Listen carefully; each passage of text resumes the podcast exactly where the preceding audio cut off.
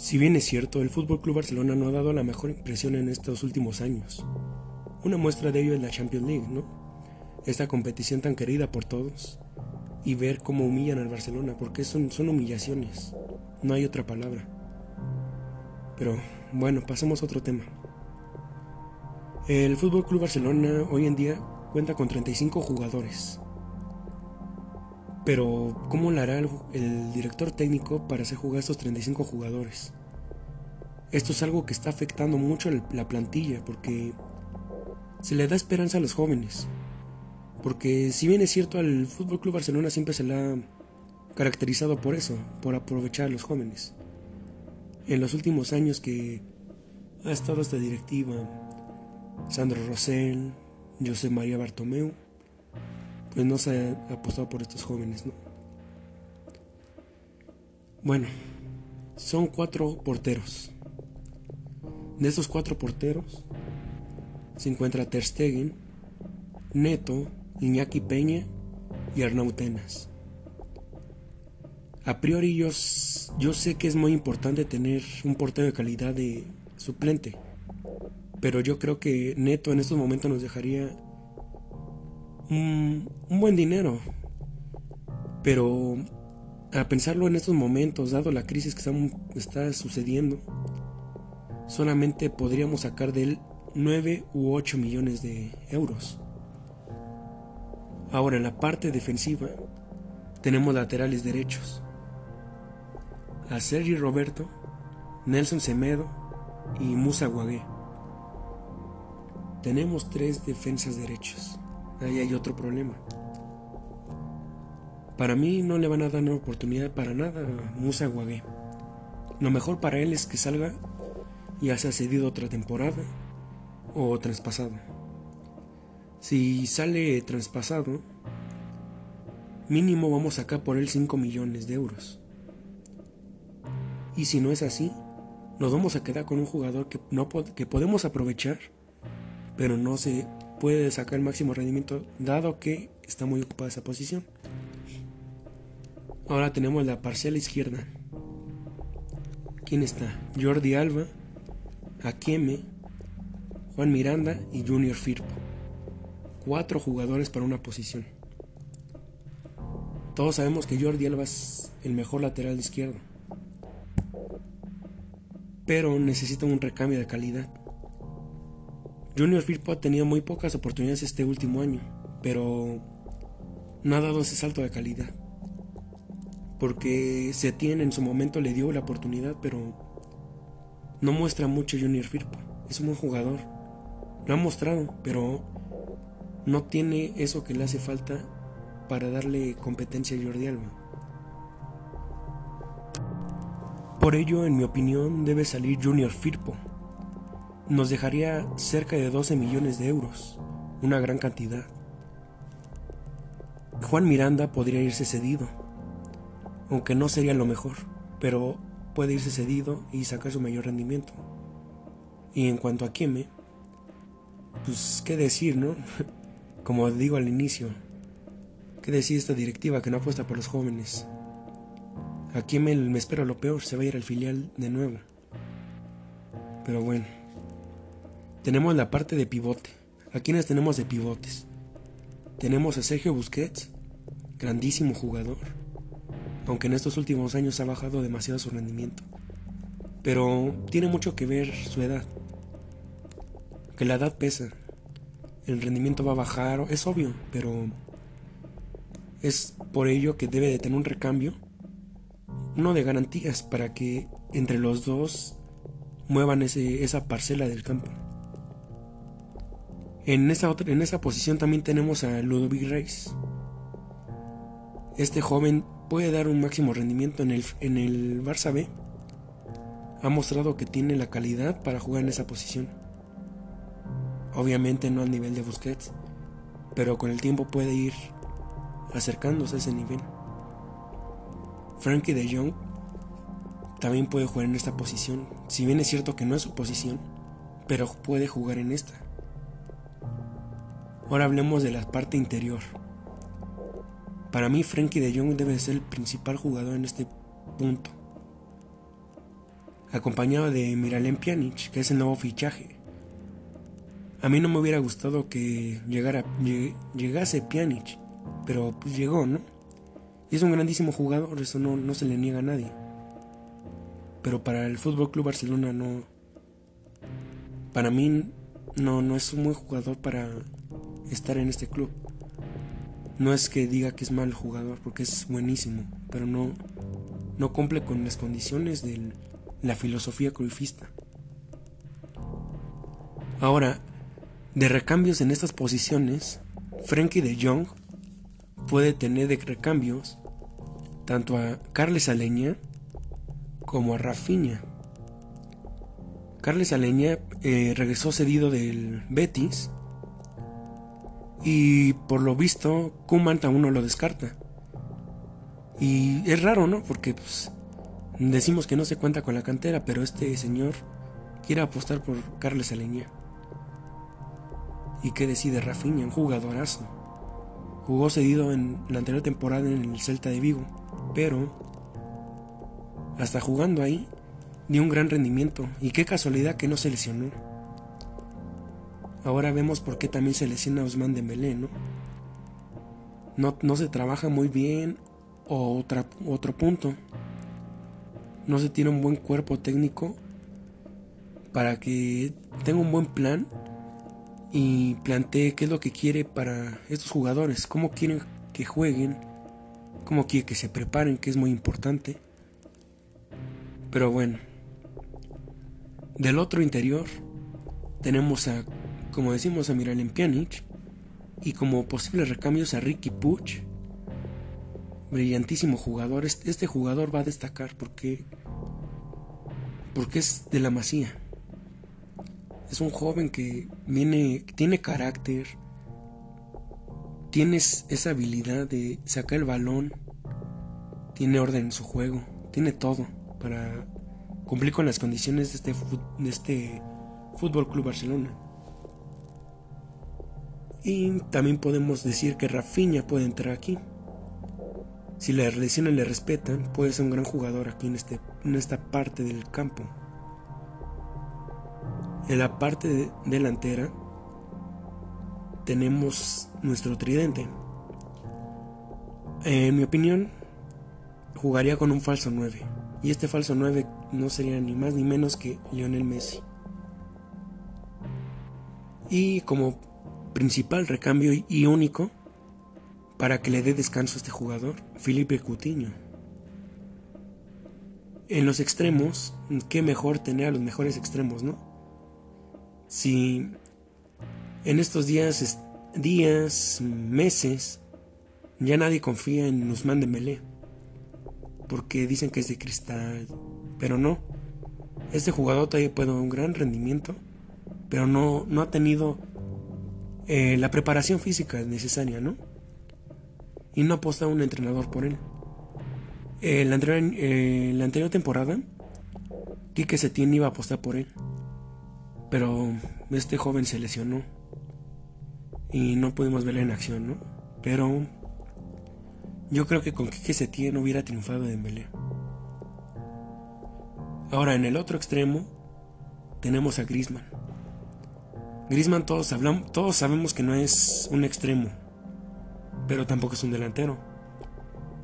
Pero si recordamos a Villa, Villa jugaba de extremo, falso, falso extremo.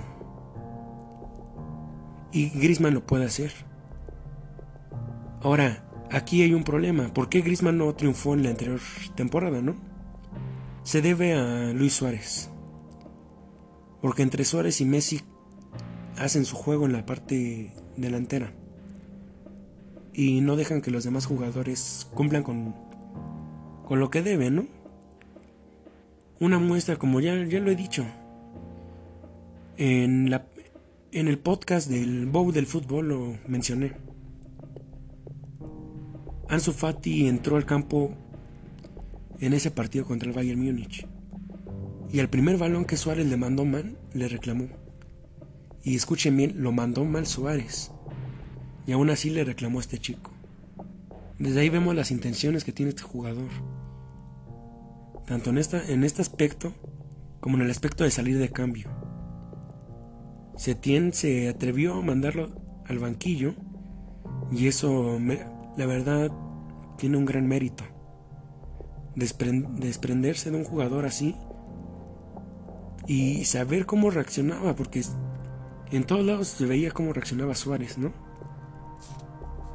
Pero por ello tenemos que sacar a este jugador, porque no es, es el mejor delantero del mundo. Pero no puede seguir así. Su actitud no, no va con. No va con, es, con el club. Necesitamos personas que crean en el estilo guardiolista, lo puedo decir. Puedo decir que es guardiolista, ¿por qué? Porque Guardiola fue alumno de Johan Cruyff. Entonces, lo que necesitamos son dos extremos puros. Y como digo, Griezmann no es un extremo puro. Pero saliendo a Suárez, Messi los va a buscar más. Tanto a Ousmane Dembélé como a Antoine Griezmann. Y de primer cambio, ya sea en la parcela izquierda o en la parcela derecha, está en su Fati. Este jugador no tiene un desparpajo espectacular. Es un grandísimo jugador que en, este presente y futuro puede dar mucho al Barcelona. Si bien muchos lo quieren comparar con Messi, ¿no? Pero no, obviamente no se puede. Porque Messi es. Messi es de otro planeta. Pero Ansu Fati tiene las condiciones, tiene personalidad, que es lo que a muchos jugadores les hace falta. Este jugador, si tenemos un buen planteamiento, tenemos las ideas claras, podemos hacer que este jugador triunfe. Y yo le veo más como un extremo tirando a la delantero, porque tiene definición de delantero, aunque también tiene mucho desborde, tiene mucha calidad para desbordar. Otro jugador que acaba de llegar es Trincao. También este jugador puede jugar en cualquiera de las bandas. Pero no, no le he visto muy, muy bien a este jugador. No puedo decir mucho de él. Pero aquí viene otro problema. Tenemos un jugador que llegó cedido. Bueno, se puede decir que cedido porque fue comprado. Estaba en Las Palmas. Se llama Pedri. Este joven de 17 años es un grandísimo jugador. Pero dado el overbooking en la delantera, no va a jugar nada.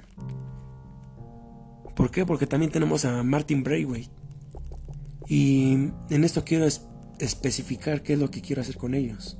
Si yo fuera obviamente el directivo, ¿no? Yo da, da, yo daría mis decisiones, ¿no?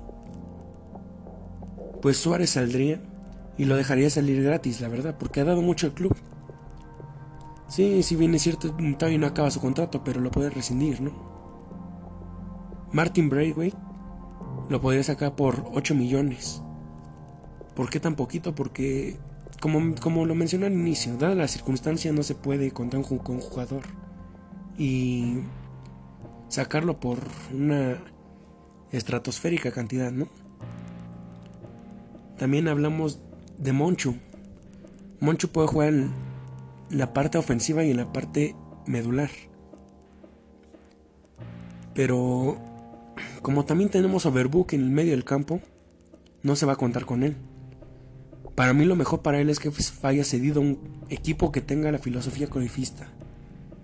Si no se va cedido, va, va a desaprovechar un año porque en el filial ya lo dio todo ya no puede dar más en el filial, ya, ya cumplió su ciclo ahí. Otro jugador que tenemos es Arturo Vidal.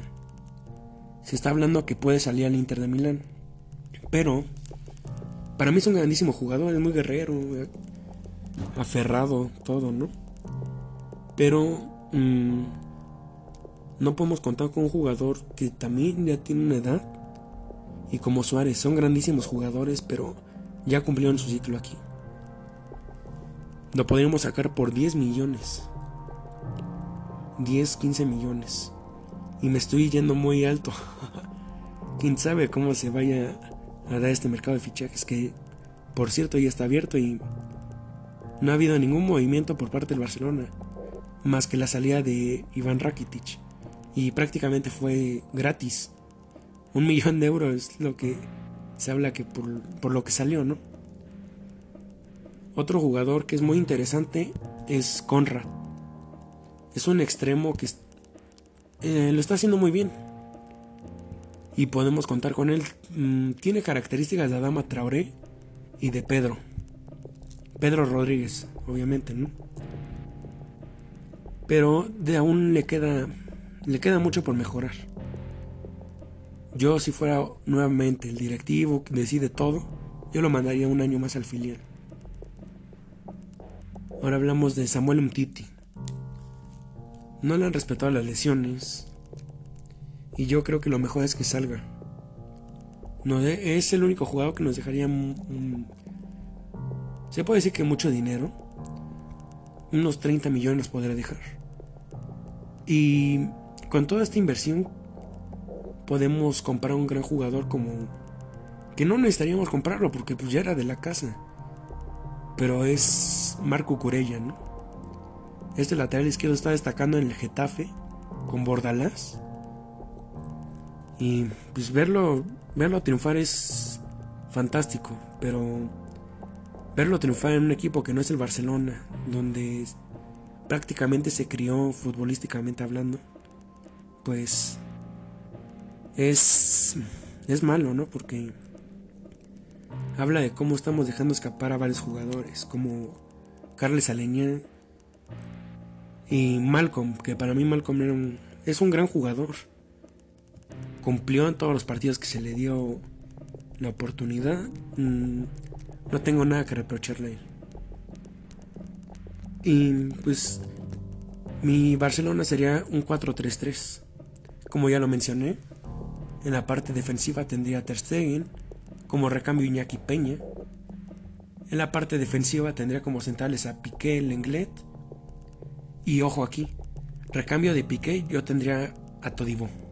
Se está hablando que llegue Eric García, pero Todibó tiene mucha personalidad y puede tomar ese rol que toma Piqué. En la parte izquierda de la defensa, Lenglet Araujo. Ronald Araujo también es, en las oportunidades que se le ha dado ha cumplido. Y pues esto es grandioso, ¿no? Porque es un chico que viene de la Masía, si bien es cierto no es no es de la Masía, llegó a la Masía. Llegó hace máximo dos años, no recuerdo bien, la verdad. Y de lateral izquierdo, obviamente Jordi Alba. Y como recambio, nuestro único fichaje, Cucurella. Aunque no sería el único fichaje, porque ya se había fichado a Trincao y a. A Trincao nada más, perdón. Ahora en la parte medular. A Trincao y a Pianis, perdón. ya lo estaba olvidando. Ahora en la parte medular. Tendríamos en el pivote a Busquets y como su recambio a Frankie de Jong. Aquí no hay duda alguna de que pueden triunfar los dos ahí. Ahora en el, la parte interior, yo confiaré mucho en De Jong como titular. Tanto en De Jong como en Ricky Puch. Pero este nuevo entrenador no sabemos. Se dice, él dice más bien, que, puede, que él confía en la cantera, pero aún no sabemos cuáles son sus planes, ¿no? Entonces yo pondría Pjanic, que es un gran jugador, la verdad, pero no, no para nuestra filosofía. Y como ya lo mencioné, como recambio de Pjanic sería Ricky Puch. Y Rafinha puede estar de cambio en cualquier lado del interior. Hasta puede jugar como falso 9. Casi destacó en las categorías inferiores. Eh, otro recambio de Frankie de Jong sería Carles Aleña, como ya lo he mencionado, ¿no? En la parte, en la parte ofensiva, un falso 9. Lionel Messi Coutinho. Y en los extremos de Mele Grisman, principal cambio en Sufati. Segundo cambio Trincao. Y aquí entra Pedri. Pedri puede jugar en las, cualquiera de las dos posiciones, de extremo, claro. O podría jugar de interior. Pero necesitaremos un, a un entrenador que lo acomode en esa posición, ¿no? Y este sería mi Barcelona 2020-21, que sé que no se va a dar de esta manera. Pero es lo que yo quisiera que se diera en este Barcelona. ¿Por qué? Porque no gastamos nada. Al contrario, nosotros qué vamos a hacer? Vamos a ganar dinero. ¿Por qué? Porque Neto 9 millones. Musa Guagué 5 millones. Juan Miranda a sesión. Junior Firpo 12 millones. Un Titi 30 millones. Suárez gratis. Conrad al filial. Martin Braithwaite 8 millones. Monchu cedido. Ludovic Reis al, al filial. Y claro, podía tener minutos en el primer equipo. Y Arturo Vidal, espero que nos den 15 millones por él. Si sumamos todo esto nos da un total de 79 millones de euros. Ahora sumados al, al vergonzoso costo de Rakitic, que es de un millón, es una lástima, un millón, por este jugador que nos ha dado mucho, pero pues... Como, como digo, nos ha dado mucho, no hay que reprochar, ¿no? Un millón por él nos da un total de 80 millones. Y ahora recuperar a Cucurella. No estoy muy bien informado de cuánto costaría. Pero yo pongo un entorno a 30 millones. Y sacaríamos 50 millones de euros. Y esto es para... Ahora sí que concordar con la cuenta que... De lo que se gastó por Trincao. Que se habla que son 50, 50 60 millones. De euros, obviamente, ¿no? Y pues bien. Este es mi Barcelona 2021. Sé que no será así, pero yo espero que este año cumpla el Barcelona y nos dé muchos triunfos. Y más que nada, que le haga caso al entrenador. Bien, nos vemos en un próximo video. Perdón, perdón, estaba confundiendo video con podcast. Nos vemos en un próximo podcast. Hasta luego.